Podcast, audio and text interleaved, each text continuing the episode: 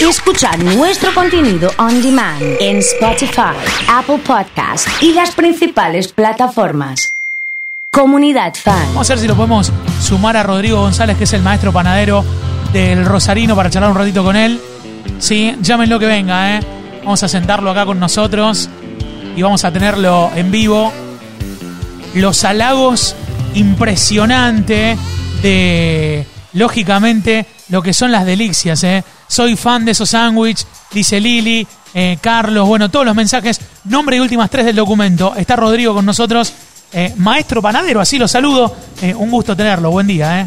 Hola Oso, ¿qué tal? Buen día. Bueno, ¿todo tranquilo? Todo tranquilo, Sí. todo bien. Bueno, eh, con esas manos que tenés ahí, eh, le amasás, haces todo, ¿no?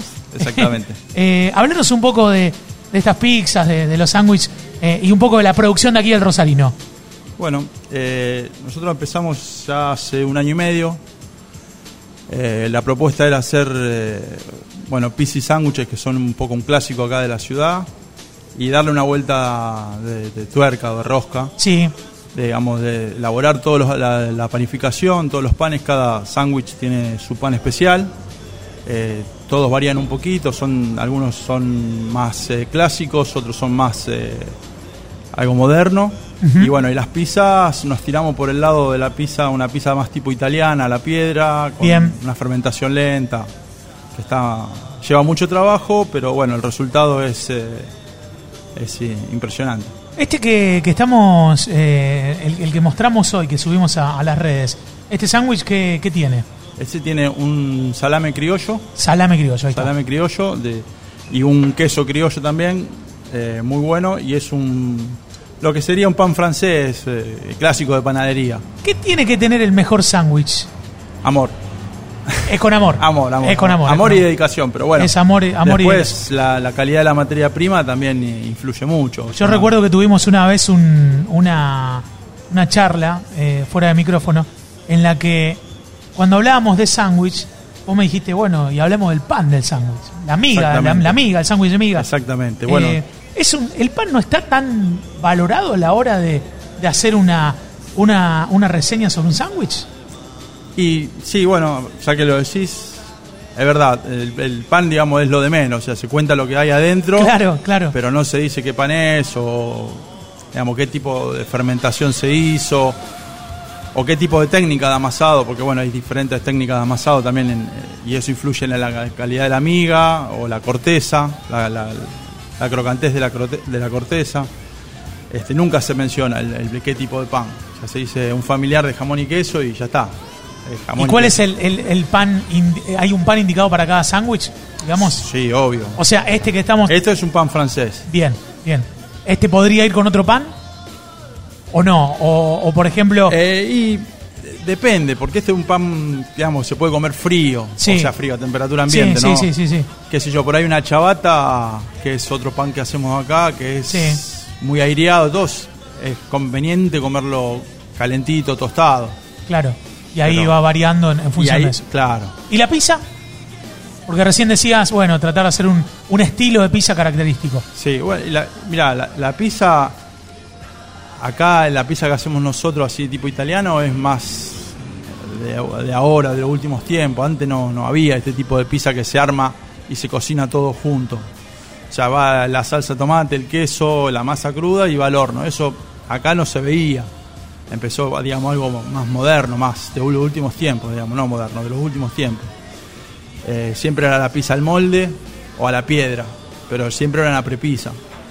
Entonces, bueno, la diferencia es en el aire que queda en la, en la, en la masa, en el, en el borde, lo que sería el cornichone. ¿Y esta, esta pizza es de masa madre? Esta pizza de masa madre. ¿Y por qué está tan de moda la masa madre? ¿Por qué es el momento de la masa madre? ¿O no es el momento? Sí, no, el- Sí. bueno, el, el año pasado era el boom de la masa Claro. madre. Es un, digamos, volver a las fuentes. La masa madre es lo- cómo se hacía el pan hace dos siglos atrás para atrás. Claro. Con el invento de la levadura de cerveza, eso se, ca- se dejó de usar. Porque usaba, necesitabas mucho tiempo. Imagínate que llevan 24 o 48 horas las masas de fermentación. Porque es muy lenta la fermentación, no es como la levadura que enseguida s- se leuda la masa y, y ya está lista para cocinar.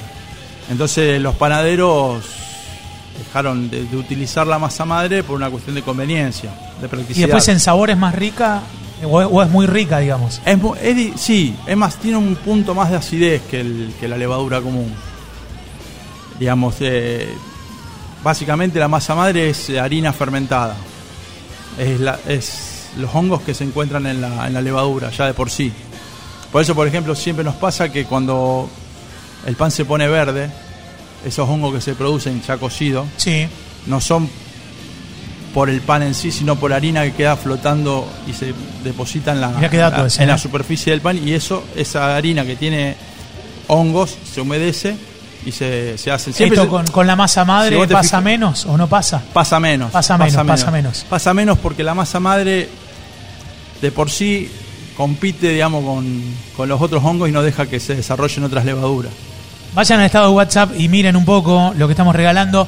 ¿Qué es lo que ha contado eh, Rodrigo en este, en este punto, en este aspecto? ¿Cuánta gente trabaja en la producción de, de panificación acá en el Rosarino? Y, y bueno, también hacen para refinería desde acá. Sí, y somos tres. Tres personas.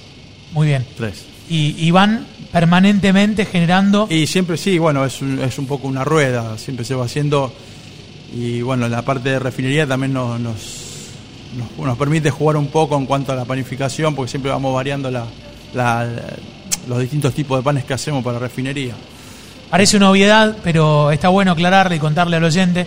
Por ejemplo, cuando vas a refinería y el entremés ahí que viene con el pan, el pan es de panificación de ustedes. Exactamente. No es que ha- no es que hacen este pan porque para los sándwiches y pizza, sino para todo. Para todo. Para todo, para todo.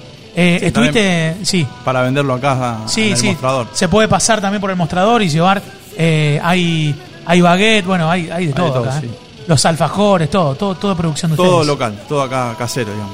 Eh, estuviste viviendo en Alemania, ¿no? También. Sí, señor. ¿Y, y cuál es la, la comida por excelencia donde estuviste viviendo? Lo más típico son las salchichas, bueno, el chucrú eh, y papa.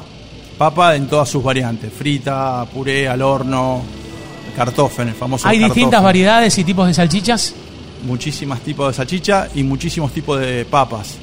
No solamente, no como nosotros acá que tenemos una o dos variedades de papas, sino hay 20, 25 clases de papas distintas, que cada una tiene su, su condición o su, su perfección para, o para puré o para frita o para el horno, por la cantidad de agua que tienen.